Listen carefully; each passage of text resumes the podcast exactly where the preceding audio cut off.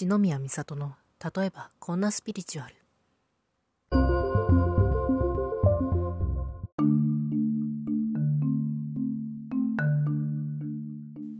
皆さんこんにちは。あるいはおはようございますか。こんばんは。かおやすみなさいかもしれませんがソウルライトリーダー篠宮美里です。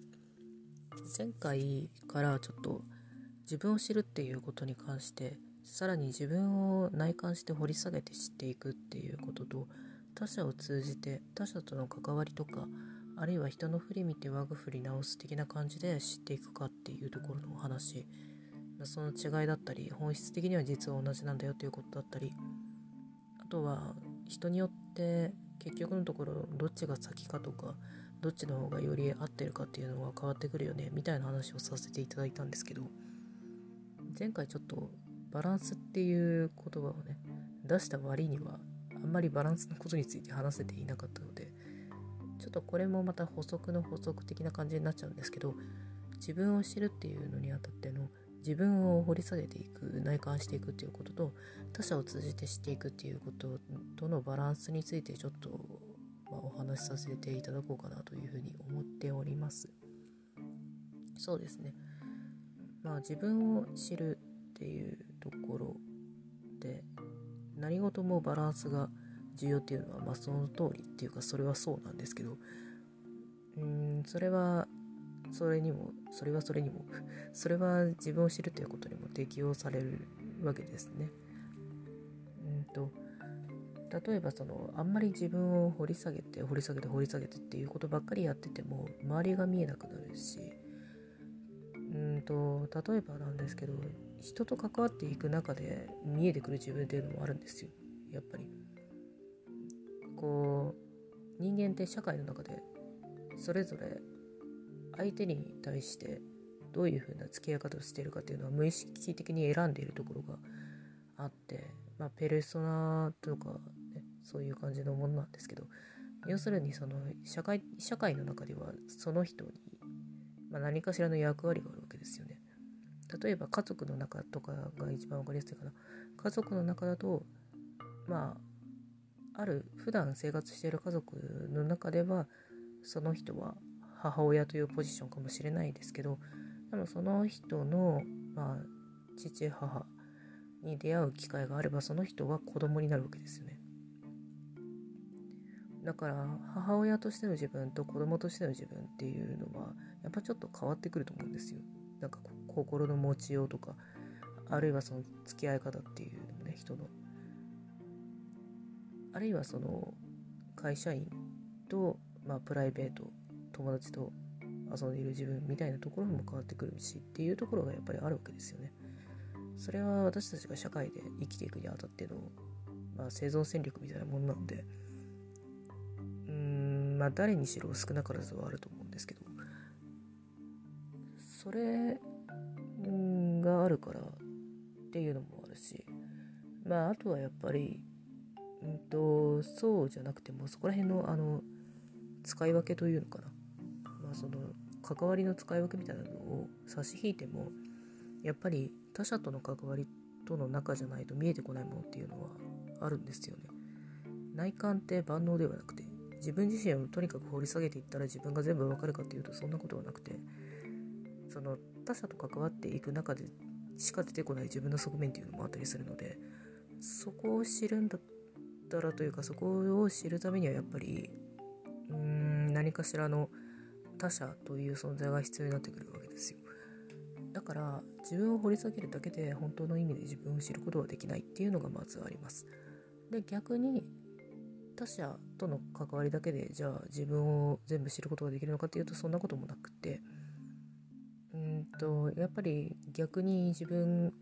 だけを掘り下げていくことで見えてくるものもあるというかそうじゃないとすごく見えづらいものもあるっていうところなんですね。うん例えばその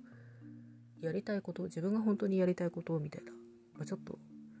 そうだな。まあいわゆる使命とか天命みたいな話とちょっとつながってくるかなと思うんですけど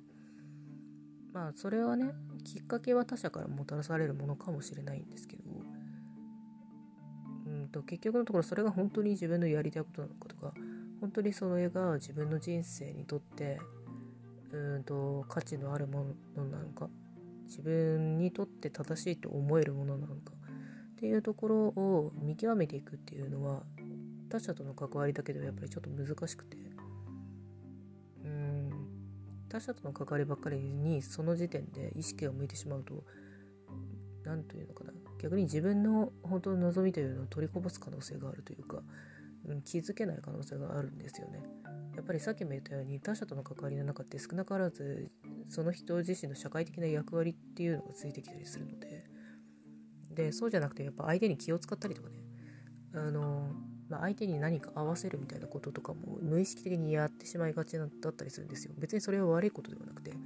その人間関係を円滑にしていく上ではすごく大事なことだしそれはひいては社会を生きていくために大事なことなんですけど。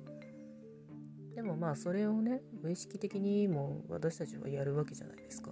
でそうなってくると自分の骨を取りこぼすとか見えなくなってしまうということもまあ起こるわけですよ。起こりうるわけですね。うんだから。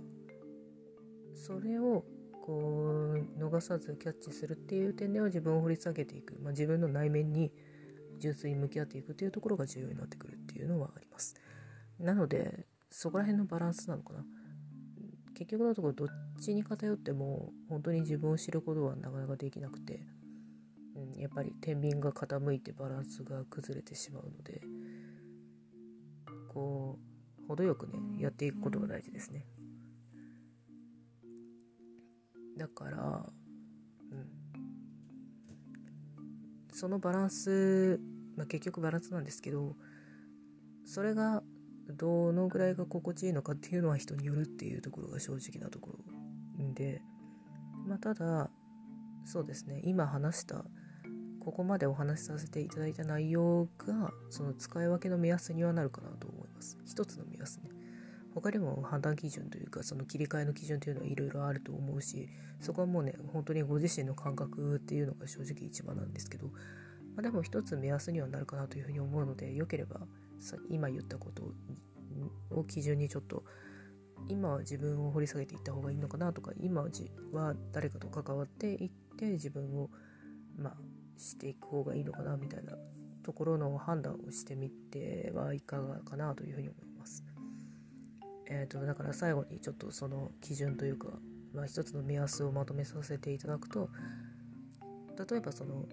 自分を掘り下げていくだけでは他者との関わりの中でしか見えてこない自分、まあ、社会的な役割も含めた自分っていうのが見えなくなってくるので、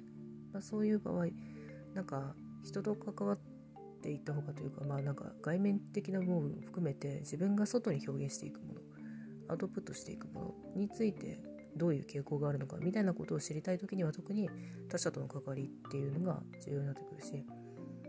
あるいは自分が本当にやりたいこととかうんと人生において何に一番価値を置いているのか価値を感じているのかみたいなところとか、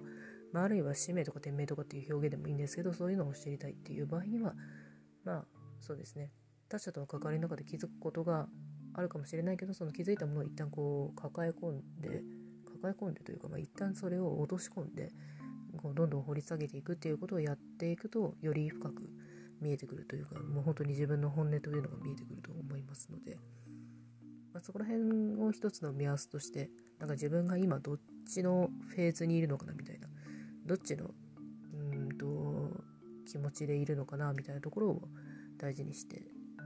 感じていただいた上で、うん、ちょっとこう切り替えて適宜切り替えてねバランスよく自分を知ることを進めていていただけたら私としてもこういうことをお話しした回があったかなというふうに思います。では今回はこの辺りかな。うーん次回あたりはそろそろ別の話をしそうな予感がするんですが、まあ、また引き続きウェブラジオ聞いていただいたり各種ブログ SNS 等の発信をチェックしていただけたら嬉しいですでは今回はこの辺りでまたお会いしましょう。ここまで聞いてください。ありがとうございました。バイバイ。